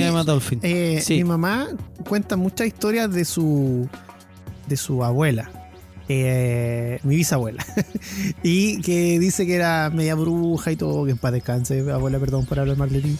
Y em, resulta que mi mamá, por ejemplo, no soporta a la gente silbando, no porque el sonido le moleste, sino porque cuando chica, eh, si alguien silbaba, la abuela le decía que eh, estaban llamando brujos. Y sabes que lo hacían para molestar y dice que sonaban las puertas. Por eso ella no soporta los silbidos. Oh. Entonces es cuático el tema, pues, sobre todo en el sur. ¿Cuántas cosas pasaron allá en el sur? Sí, esto hay, mira, hay una, hay una serie de televisión que se llama Chile Secreto, que es eh, la, le hace Jorge Baradit. Y en su primera temporada habla de, eh, poniéndonos como en, en- en- en línea de, de- de esto del, del sur, hay un capítulo sobre la recta provincia. Estos brujos que existían en la isla de Chiloé. Y, el, y también se habla de eh, la, la- la supuesta, eh, o sea, no voy a decir supuesta porque uno también tiene- eh, cree y, y le tiene respeto a, a estos brujos que todavía viven en Chiloé. De hecho, hablaba una que eh, comentaba que su hermano había ido a trabajar a Chiloé y que a los dos días ya estaba enfermo, onda casi muriéndose. Y era porque eh, hay gente que dice que para entrar a Chiloé tú tienes que pedir permiso. Ya. Y esta persona no había pedido permiso. Entonces, eh, al estar ahí trabajando y sobre todo moviendo tierra y qué sé yo, eh, le había pasado la cuenta. Entonces ahí creo que eh, mientras se, se- se mejoraba, la, la persona le hicieron un- una especie como de ritual para que pidiera perdón y ahí pudo volver a trabajar. Oh. Hay, sí, hay harto de, de- de mitología y de, de- de desierto también ahí en... Sobre todo para el sur. En Marvel Sí. Comics se hace mención siempre a unos poderosos brujos en el sur de Chile. Sí. Seguimos en Fansite por FM Sombra 1079. Continuamos aquí y Junta. ¿Tenéis más Sí. historia o no? Eh, no, no, me tengo que ir, tengo que ir a entregar dulces No, ¿qué con, Oh. cosas a los niños. Así que yo Ah, hoy, día mi, mi parte, mi participación y mi historia llegan hasta, hasta aquí nomás, chiquillos. Así que abrazos y cariños a todos, los quiero mucho, besitos, chau chau. Está bien, Juntita. Eh, abrazos, que te vaya súper. Y nosotros, Panchito, tenemos que seguir con el programa. Sí, pues sigamos. Tenemos un par de material todavía que nos queda para compartir con la gente en este especial de Halloween. Sí, yo creo que mucha gente lo que quiere es saber qué hacer, ya que no puede salir porque el Junta dijo que iba a entregar dulces. Digamos la verdad, el Junta se fue porque está muerto de miedo y lo único que quiere es prepararse un cafecito, echarse en la cama, taparse hasta la frente. Sí, el Junta se dio cuenta de que había contado muchas cosas que lo comprometían y lo más probable es que le vengan a tirar las patas. Así que Exacto. En especial eso Ah, de la sí. morgue. sí, sobre todo eso. Ya, oye, tenemos un datito acá para que vayamos, eh, pa- para que empecemos a, a liberar un poco el, La el tensión. ambiente, la tensión. Tenemos una lista de 12 mejores juegos de terror. Sí, tuve la, con- sí, Sí, por favor. eh, tuve la oportunidad de verla antes y Ya. no, no estoy muy de acuerdo con esto. Me faltaron un par de juegos, pero lo vamos a comentar después. ¿Te parece? Ya, a ver, mencionémoslo así bien rapidito y vamos comentando. Mira, ¿sabes que hay uno que se repite en varios top de videojuegos de terror? Que Ya. te soy muy sincero, no lo he jugado. Y se llama Amnesia. eh, que se llama The Dark Descent. Amnesia. Eh, no lo conozco, pero ha aparecido en muchas listas. Porque aquí buscando información para esto, eh, esta fue. Estamos viendo los 12 mejores de Mary Station, por si acaso. Sí. Y, y, y Amnesia aparece en varias más, no solamente la de Mary Station, así que me llama la atención y yo creo que es eh, un juego que, que hay que echarle ojo. Así que debe ser, debe ser bueno. Sí, lo que dice acá la descripción en cortito, dice el concepto de juego sin armas, sin poder luchar contra estas bestias y seguir avanzando sin parar, hacen que la experiencia sea realmente terrorífica y lo mejor, claro está, es hacerlo con las luces apagadas, unos buenos audífonos y mucha valentía. Es un juego de PC, así que hay que echar un ojito ahí. Sí. ¿Hay algún otro más o no? Sí, el siguiente de la lista se llama Clock Tower. Es un juego de Super Nintendo Ya. que no llegó a Europa porque la saga solo se hizo de presencia en el viejo continente en, la, en una tercera entrega para PlayStation 2. Sí, este juego yo lo conocí en, en Super Nintendo. Eh, Ya. no lo jugué nunca, pero sí manejaba información respecto a él. Y es muy entretenido. Y ojo que en la época en que se estrenaban estos juegos, aunque usted no lo crea, usted lo puede ver así muy simple, sí causaban miedo. Sí, Sí, es verdad. Ya, y recuerdo a un juego que nos aparece acá en esta lista que es Alone in the Dark. Que fue, eh, si no me equivoco, el primer juego de Survival Horror, estilo Resident Evil, ¿cierto? Silent Hill, como de esa onda. Eh, y fue creado por mm, lo, gente que trabajaba para Atari. No recuerdo si cuál fue la primera plataforma de, de ese juego, pero lo vamos a buscar. Y después salió una remasterización para, para PlayStation 1, me parece. Ya. Y también lo jugué y es buenísimo. Muy, muy bueno el Con la lucecita apagada. Sí, obvio, siempre. Sigamos, oye, saltémonos aquí un par de, de juegos. Ya, Quiero llegar te, lo dejo, te lo dejo a tu, a tu criterio porque tú eres más jugón que yo. Sí, el, quiero llegar al, al Fear. Uy, Ya. al Fear. Al Fear, buen, buen juego en, en FPS, ya, eh, First Person. O sea, no, Ya. no, es, no es ese final, porque no es de shooter. ya, eh, es un juego muy entretenido. ¿Ya? Ya. Y aquí nos hace tomar el, el mando de un soldado novato. Y mm, eh, tiene que perseguir y combatir enemigos. Y también tiene que aprender a convivir con una niña que recuerda mucho a la niña del, del aro. A. Samara. Así que, sí. eh, Wow. O a Sadako en Japón. ah, claro, claro, claro. Es muy, muy entretenido el juego. Otro juego que destaca esta lista es. Espérate, ¿el anterior en qué plataforma estaba? Eh, ese me parece que está para PlayStation. No, me- no me aparece acá. Pero era PlayStation 1, si no me equivoco. O 2. Ya, Por ahí, por ahí. No recuerdo bien. Ya. Porque lo jugué, pero no recuerdo cuál no, era no la. recordáis con qué control lo agarraste. Que no, Ya, muy bien. es que son todos iguales los controles de PlayStation. y de hecho al Ya. nuevo como que tampoco le tengo mucha fe. Chuta, sí. Eh, PT, el demo del Silent Hill, este demo creado por eh, Hideo Kojima, el mismo de, de Metal Gear Solid. sí. Eh, fue una demo que salió para PlayStation, que algunos la pudieron descargar, duró muy poco arriba y la sacaron y de ahí mm, Konami dijo que no iba a volver a hacer más videojuegos. Entonces se fue Hideo Kojima, quedó con las ganas de hacer eh, este juego de Silent Hill, eh, pero se llamaba solamente PT. ¿Ya? Algunos todavía lo tienen en sus consolas instalado y lo juegan de vez en cuando en primera persona. Y la gracia es que cuando tú lo terminas, se le ve el rostro al protagonista. Y no es nada más ni nada menos que Norman Reedus. Wow. Si quiere miedo, juegue el demo si es que lo descargó en su época. Ah, ya, este está, está para el que lo alcanzó a descargar. Exacto. Yo no alcancé a descargarlo. O sea, solamente lo jugué en YouTube. Ya, ya, ya. Ah, ya. Y a la mala no hay, no hay posibilidad, no. No. Eh, otro juego destacable es el Project Zero. Ya. Eh, aquí recomiendan el Project Zero 2, que nosotros lo mencionamos la semana pasada, que es el Fatal Frame, este donde tú Sí. tienes que sacar fotografías para encontrar a los, a los fantasmas. ¿Ya? Eh, también aparece en esta lista ya para ir cerrando, por supuesto, los Resident Evil. El Resident Evil 2 Remake, la remasterización, perdón, eh, la, la recreación de este Resident Evil que era de Play 1. Ahora está disponible para Play 4 y, y Xbox One, eh, fue hecha con mucho amor. No así el Resident Evil 3. Así que yo no lo pondría en esta lista. Pero sí en la, la- la- el Resident Evil 2, que fue muy, muy mm, bueno. Eh, por supuesto también Silent Hill 1 y 2, que son maravillosos juegos. Ya. Oye, ¿y para ti qué juego estaría faltando en esta lista? Eh, ¿O qué juego recomendaríais para jugar hoy día en la noche? Quería recomendar el último que aparece en esta lista, que a Ya. mí me encantó. Lo jugué y lo he jugado, no les miento, unas seis veces, Ya. porque tiene finales distintos. ¿Ya? Que se llama, es de, de PlayStation 4 y se llama Until Dawn. Sí. Es un juego de toma de decisiones. O sea, en realidad no juegas mucho con los personajes, solamente vas tomando decisiones y vas viendo lo que ocurre. Y resulta que eh, al principio te hablan del efecto mariposa y que cada decisión tiene una consecuencia más adelante. Ya. Claro. Eh, este es un. pertenece al género Slasher. eh, como podría ser como Viernes 13, una época así, o Claro. Scream, más- un poquito más moderno.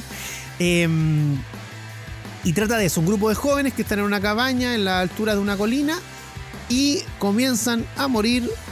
Bueno, depende de las decisiones que tomes, porque Claro. ahí ves si viven o mueren. Es un juego muy bueno, te va a dar susto, te va a pegar tus buenos saltos y si quieres buscar a algunos youtubers jugándolo, eh, se va a matarte la risa como saltan. Yo ese juego lo he jugado muchas, muchas veces y es para jugarlo tomando una cervecita con amigos mientras uno juega, el resto mira y aún así se van a recagar de miedo. Wow. Bien.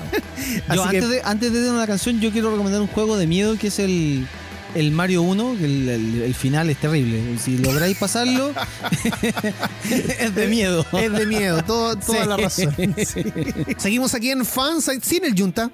Porque Sí, el- oye, ¿sabes que llamé al Junta y no contesta? Debe haber apagado el teléfono de lo cagado de miedo que está. sí, yo creo Sí. que está asustadito. Eh, o se fue a ver Supernatural. Porque tanto que le ha recomendado, yo creo que fue a ver algún capítulo. Su televisor nuevo, 68 pulgadas, Uy, con negros intensos. Eso, es la mejor característica que tiene, porque la repite toda la semana. Todo el rato. Los negros profundos. Em, Tal cual. Ya. eh, bueno, continuamos y ya Hablando de tele, sí.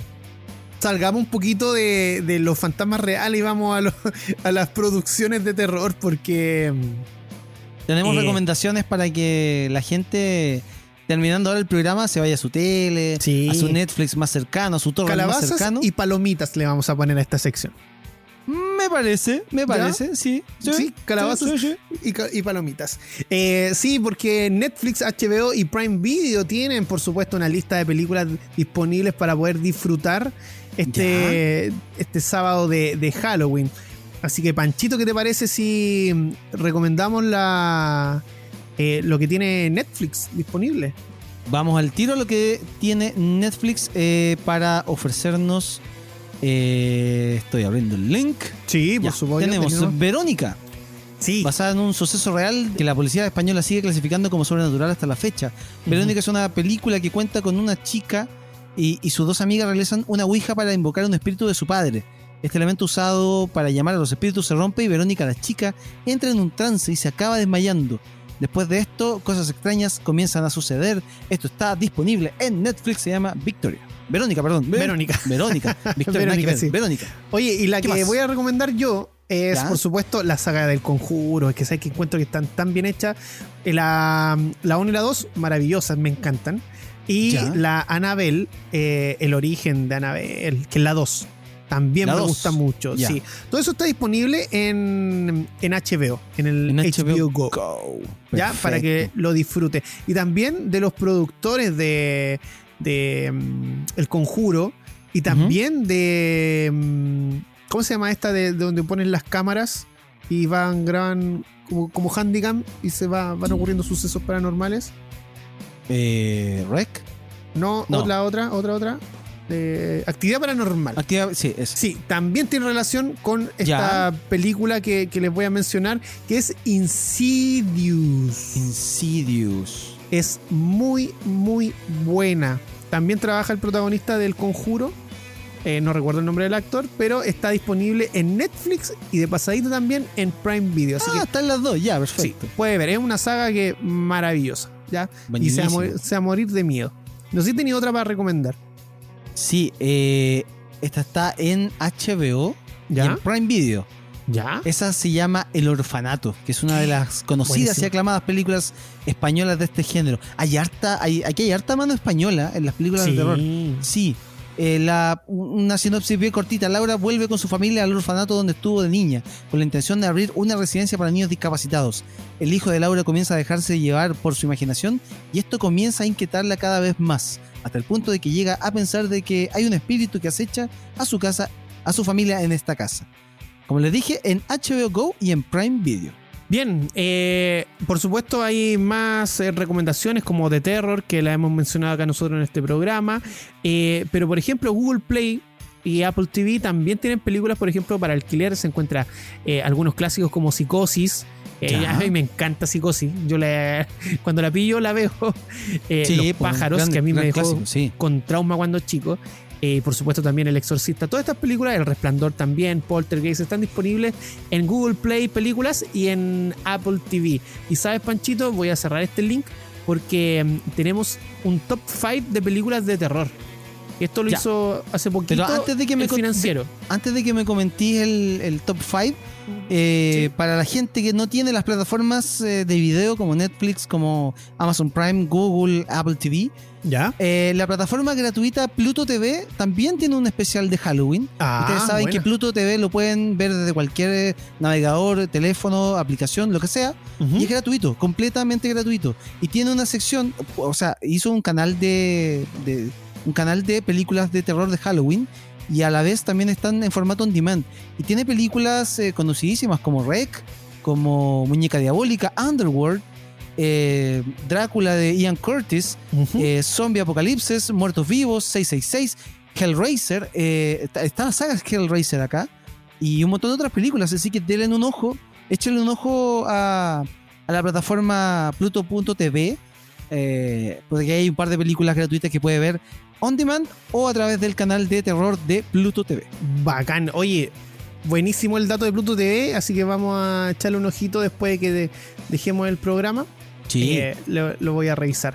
Oye, entonces les decía que el financiero.com.mx hizo un ranking de cinco películas y sabes que está bueno, bueno, me, agradó.